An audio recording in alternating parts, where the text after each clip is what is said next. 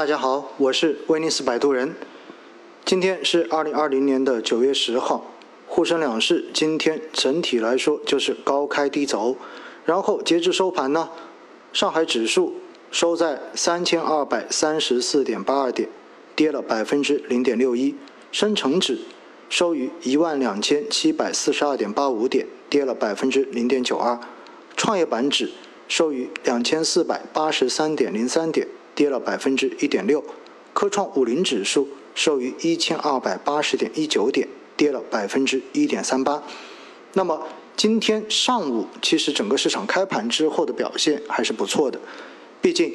隔夜美股是出现了大涨的，所以呢，也有很多朋友感觉非常的沮丧，觉得 A 股特别的不争气。外盘在跌的时候，咱们跟着跌；外盘出现涨的时候，咱们好像也涨不上去，继续再往下跌。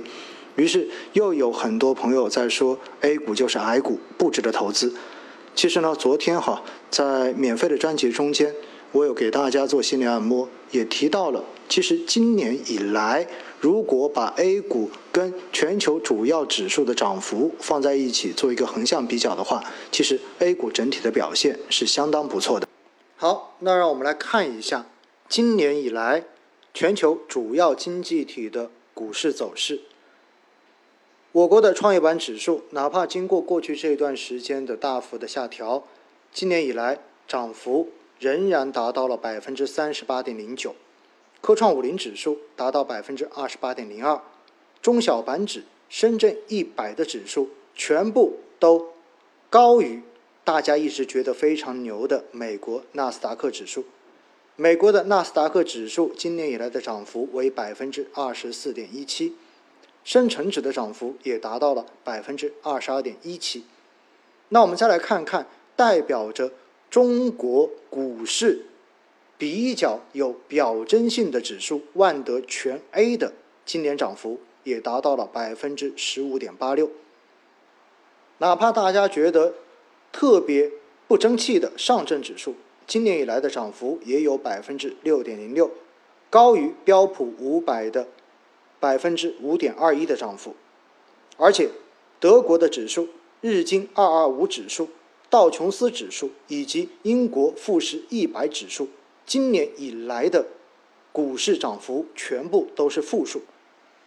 所以，其实大家一直都说中国的 A 股如何如何不争气，但是真正的从全球今年以来股市指数的比较来看，今年的 A 股。表现真的是不错的。近期的这种调整，在很大程度上面是因为前期我们的相关指数跟某些行业涨得确实是太高了。当相关的投资标的涨幅超过了一个合理区间之后，那么市场肯定是会有回调的这种需要的。而且现在整个市场的人气跟热情明显不如以往。今天两市合计成交八千七百三十一点八二亿元，和昨天相比明显出现了缩量。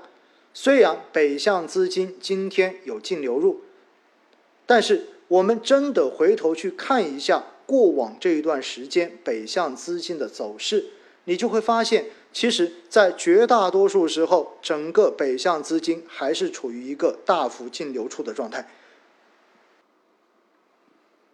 那北向资金，往往我们把它笼统的归于外资、外部资金。那我们来看一看，我们国内的资金对于市场的参与热情到底是怎样一种趋势呢？那么观察这个指标，一般我们会用融资融券的余额来进行观察，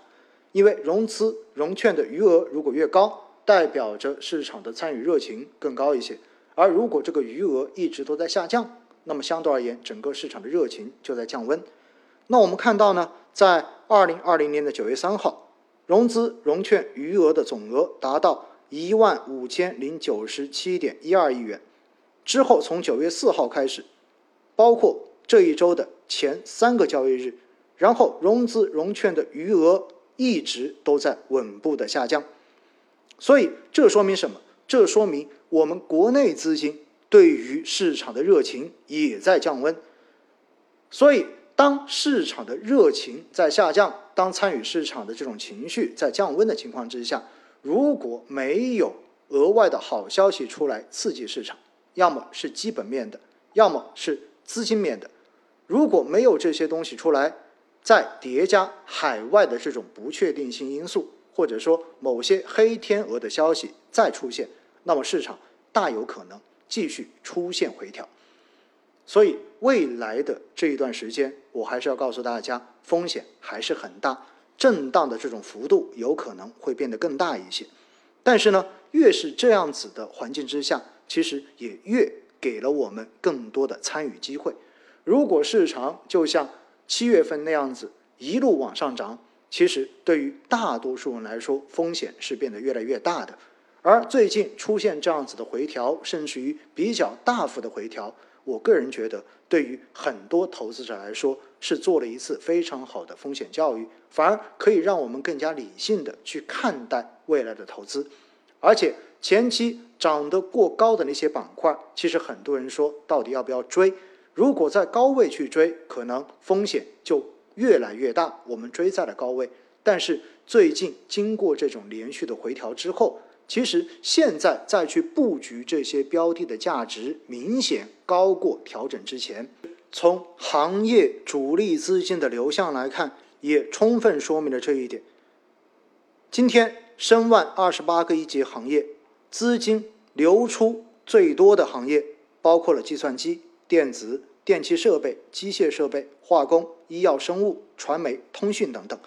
二十八个行业中间，今天唯一有主力资金净流入的是房地产行业，其他二十七个全部都是净流出。